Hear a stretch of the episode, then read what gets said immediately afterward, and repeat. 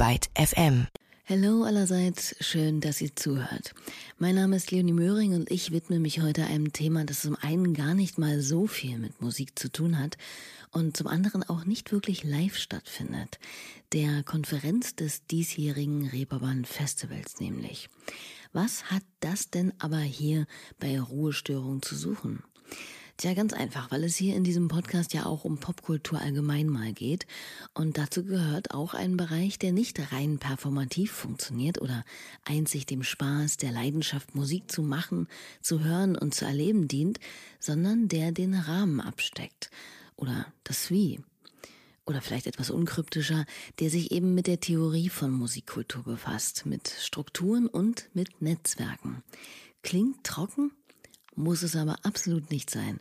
Denn Mitgestaltung auf dieser Ebene kann die Musikwelt gehörig formen, sie gerechter, chancengleicher, vielfältiger und somit auch irgendwie spannender für alle machen. Und in diesem Jahr muss man dafür nicht mal die eigenen vier Wände verlassen. Denn in Anbetracht der Corona-Krise wurde das umfangreiche Konferenzprogramm des Festivals komplett in digitale Sphären verfrachtet. Dazu fällt mir direkt ein passendes Intro ein, das auch gleich mal noch etwas Schwung hier in dieser Einleitung bringt, und zwar von Imagine Dragon. Da heißt es nämlich im Song Digital. We are, we are the face of the future.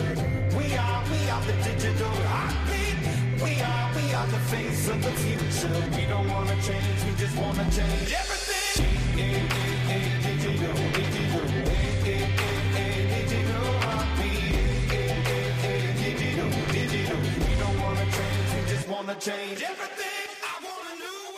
We are the face of the future, we are the digital heartbeat.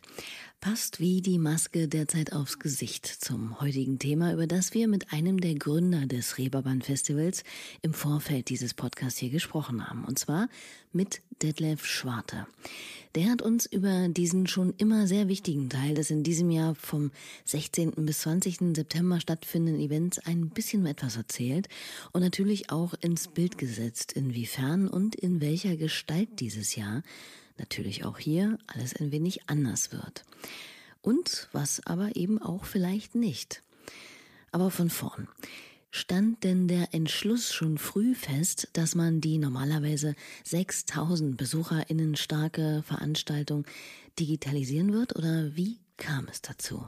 Also nee, wir haben das äh, lange ähm, geplant, die, auch die Konferenz als Präsenzveranstaltung mit Publikum, mit Gästen live ähm, zu machen, halt dort mit deutlich weniger äh, Teilnehmern, aber ähm, hatten schon gehofft, dass wir statt der 6000, die wir so im letzten Jahr hatten, zumindest irgendwie so 2000 Leute hier unterbekommen und auch äh, unterhalten können und gut beschäftigen können. Und diese Einschätzung und äh, auch letztlich dann Berechnung, was Kapazitäten angeht, ähm, die war dann nicht mehr wirklich zu halten mit der ähm, Allgemeinverfügung von äh, Anfang Juli. Und ähm, als wir da gesehen haben, dass unsere eigentlich Berechnungen nochmal äh, sich äh, äh, deutlich nach unten orientiert haben und die äh, Kapazitäten einfach dann nochmal um rund 50 Prozent geringer waren als das, was wir also eigentlich so dachten, was möglich sein könnte. Da haben wir dann gesagt, dass wir da so eine kritische Masse, so einen kritischen Punkt unterschreiten und ähm, dass es dann eigentlich kein wirkliches äh gutes Konferenzerlebnis mehr sein wird, was man äh, bieten kann. Und dann haben wir gesagt, dann gehen wir halt den Schritt und machen das dann einfach mal komplett ohne Publikum auf digitalem Weg. Klingt ein bisschen wie eine leichte Entscheidung. Aber das war es mit Sicherheit nicht. Normalerweise plant man ein Festival dieser Größen- und Facettenordnung ja nicht in ein paar Wochen. Und da immer wieder auf lange Hand gemachte Pläne umzuschmeißen und neu zu denken, ist bestimmt keine Aufgabe, um die sich jeder prügeln würde. Aber was soll man machen? Kopf hoch, wenn der Hals auch dreckig ist hat mein Großvater immer gesagt. Und so wurde sich da im Team der Festivalorganisation eben fortwährend auf jede neue Corona-Neuigkeit und den damit zusammenhängenden Bestimmungen neu eingestellt. da brauchte es ganz bestimmt einige tiefe Wusas. Und ja, ein paar zerquetschte Stressbälle werden wohl auch bei draufgegangen sein. Wie viel hat sich denn aber nun letztlich nach all den Anläufen verändert im Programm und bei den Themen? Also im Prinzip haben wir dann angefangen, die dritte Veranstaltung zu planen. Die erste war halt, als man dachte, dass alles läuft wie, wie wir es kennen. Die zweite dann in der deutlich reduzierten, aber trotzdem immer noch mit Publikum stattfindenden. Und die dritte ist jetzt äh, die digitale und das sind einfach andere Dinge, da gelten schon auch andere Regeln und sind andere Dinge zu beachten. Ähm, beginnend damit, dass wir alle wissen, dass man sich nicht unbedingt äh, am Computer äh, stundenlange Vorträge anhört äh, oder Diskussionsrunden anschaut, sondern dass dort irgendwie die Aufmerksamsspanne etwas kürzer ist und dass die Dinge etwas prägnanter präsentiert werden müssen. Deswegen planen wir im Gegensatz zu der normalen Konferenz halt mit deutlich kürzeren Einzelprogrammpunkten, die dann halt eher mal 15, 20, 30 Minuten lang sind und nur im Ausnahmefall länger. Also insofern ist das schon eine ganz andere ähm, Herangehensweise und es ist ein ganz anderes Programm. Natürlich haben wir die mehr oder weniger die gleichen Themen, äh, weil die Themen, die Wichtigkeit, die Relevanz, die ändert sich nicht mit der Darreichungsform. Ähm, und insofern werden wir natürlich viel über die Krise sprechen und viel über die ähm, Lage der Musikwirtschaft ähm, in Zeiten von Corona, auch von anderen äh, Kreativwirtschaftsbereichen, versuchen aber auch ein paar andere Dinge weiter im Blick zu behalten, schon äh, auch Distributions-, Marketingfragen, der Brexit spielt eine Rolle. Also das sind, ähm, ist so ein Themenspektrum, was äh, sich jetzt mit dem Wandel hin zum Volldigitalen nicht unbedingt verändert hat. Also same, same, but different. Totally different, um genau zu sein. Ganz gleich dem Konzertwesen die letzte zeigt, das sich im vergangenen halben Jahr ja maßgeblich nur in Proberäumen, Homes, Studios oder leeren Seelen abgespielt hat. Und diese Umstellung ist nicht gerade einfach. Kunst- und Musikschaffende können davon ein Lied singen. Einfach mal so ein Proberaumvideo hochzuladen ist jetzt vielleicht noch nicht so eine Wissenschaft, aber gemeinsam digital zu proben zum Beispiel, das ist schon schwieriger. Oder ich weiß nicht, wie es euch ging, aber als ich anfänglich noch viel geskypt habe, fand ich es irre anstrengend, irgendwann allein bei nur sechs Teilnehmerinnen den passenden Moment zu finden, selbst etwas zu sagen Fragen zu stellen oder eben auch nur zuzuhören, ohne jemanden reinzugrätschen oder aber eine ewige Pause entstehen zu lassen.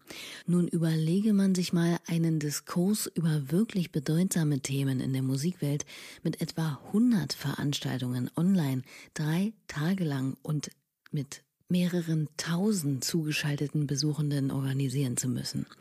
Davon kann Detlef Schwarte ein Lied singen. Ja, das ist ein großer technischer Aufwand. Ähm, und ich muss da ehrlich sein, ich lerne da auch äh, jetzt Tag für Tag, ähm, weil es natürlich ein, eine ganz andere Sache ist, ein Live-Event zu organisieren und zu produzieren, was man jetzt seit 15 Jahren äh, tut und jetzt auf einmal quasi eine reine Medienproduktion im Internet macht ähm, und die ja auch so machen will, dass sie schon gewissen Ansprüchen genügt und trotz allem weiterhin auch ein ganzer Batzen Live-Produktion, weil ähm, wir sozusagen diese kleinen Fernsehstudios einrichten, wo wir dann die Sprecherinnen und Sprecher ähm, sitzen haben werden ähm, und sie miteinander sprechen lassen werden. Und auch das ist ein äh, nicht zu vernachlässigender Aufwand, der dort gefahren wird. Also es ist, wird nicht so sein, dass wir voll digital sind, alle nur zu Hause sitzen und die Leute per irgendwelchen Zoom-Calls zusammenschalten und das kann man sich dann irgendwie angucken.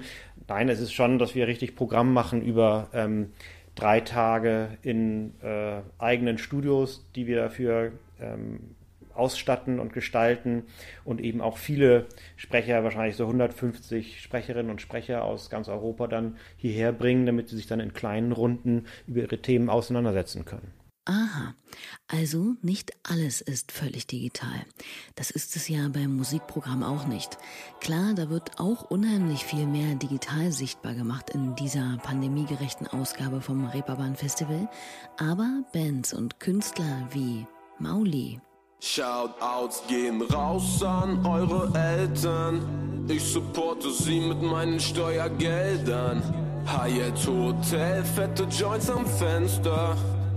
Haltuskissen vor den Feuermelder. Shoutouts gehen raus an eure Eltern. Ich supporte sie mit meinen Steuergeldern. Hyatt Hotel, fette Joints am Fenster. Haltuskissen vor den Feuermelder. Children aus Berlin. Florales Muster, süßer Köter,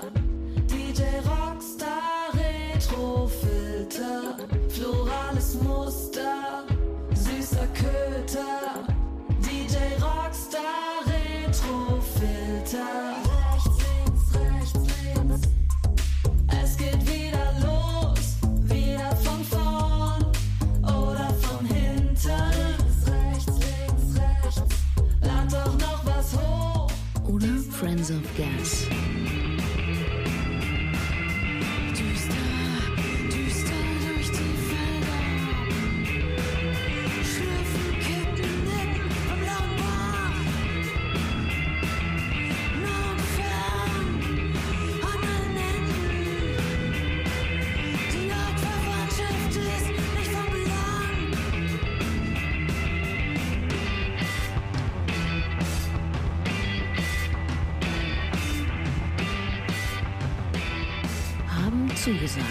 Dieser Ausgabe mit dabei zu sein und tatsächlich auch endlich mal wieder live zu spielen.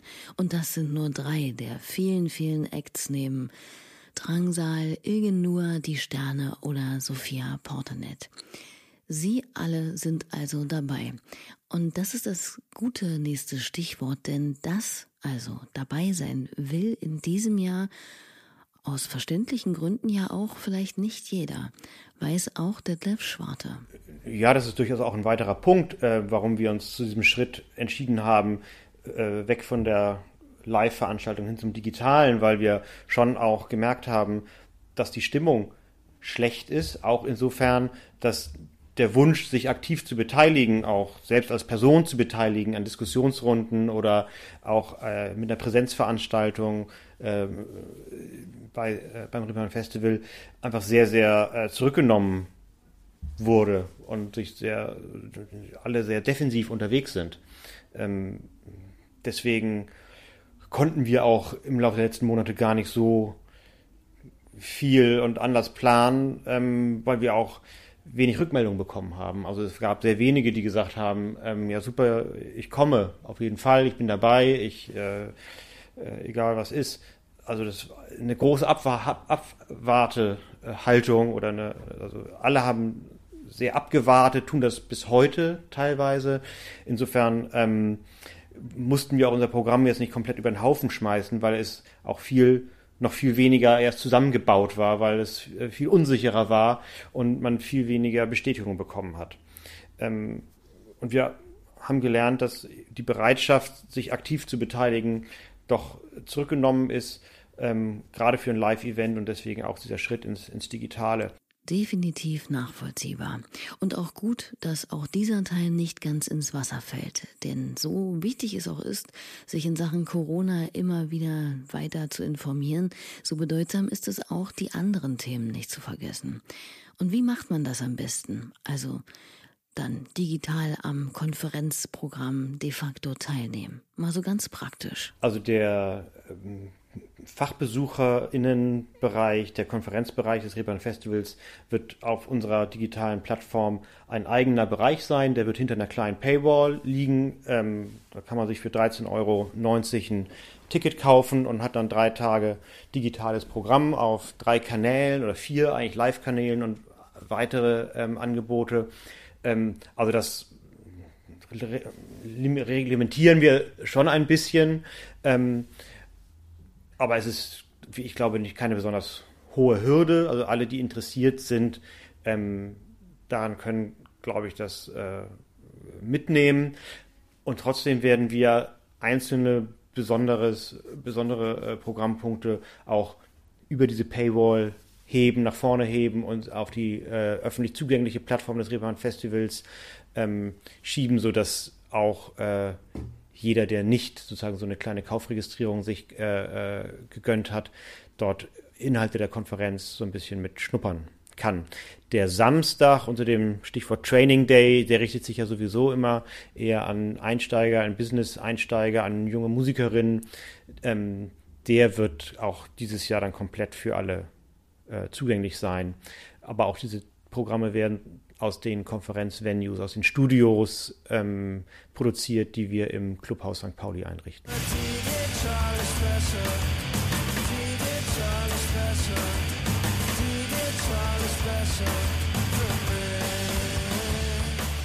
Ja, in diesem Jahr ist da auf jeden Fall etwas dran. Zumindest ist es eine sehr probate Alternative, gerade wenn es um die Planung eines so umfangreichen Festivals geht. Da führt, wenn man vernünftig sein will, kein Weg an geistiger Flexibilität beim Planen vorbei. Und ähm, wenn man grundsätzlich an die Gefährlichkeit ähm, des Virus und äh, der Pandemie insgesamt äh, glaubt, was ich persönlich tue, ähm, muss man sich natürlich irgendwie arrangieren äh, mit den Gegebenheiten und kann auch nicht von der Politik verlangen, ähm, jetzt in so mittelfristig zu planen, als wüsste man schon, was äh, in acht Wochen oder in zwölf Wochen tatsächlich ist. Ähm, so. Und es einfach laufen zu lassen und nichts zu tun, ähm, ist sicherlich auch, möchte ich als Politiker auch nicht in der Haut dessen stecken, der so etwas dann zu entscheiden hat. Das, ähm, ja, insofern ähm, ist, steckt man so miteinander in einer sehr schwierigen Situation und ich habe ähm, den Austausch oder das, ja, ähm, mit Verwaltung und Politik als sehr ähm, zugewandt und offen und auch ehrlich empfunden ähm, zu den Teilen, zu denen ich das mitbekommen habe. Ähm, und natürlich hoffe ich, dass das auf Sicht fahren und äh, äh, reicht, um irgendwie möglichst alle dann doch irgendwie durch diese Krise zu, zu, zu schiffen. Wenn die Sache dir zu nahe geht, wenn dein Herz in Schutt und Asche liegt, ist da immer noch, immer noch die Musik. Wenn es doch was gibt, das sich unterkriegt und der Regen keinen Bogen biegt, ist da immer noch, immer noch die Musik.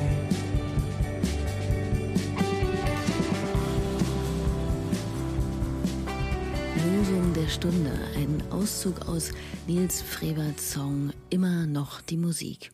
Auch er wird auf dem diesjährigen Reeperbahn Festival live zu sehen sein. Und worauf freut sich Detlef Schwarte denn eigentlich? Ja, auf den Talk mit Markus Bischoff zum Beispiel, dem Sänger der Band Heaven Shall Burn. Hm, Kann ich verstehen. Allein auf dessen Sprechstimme bin ich schon neugierig.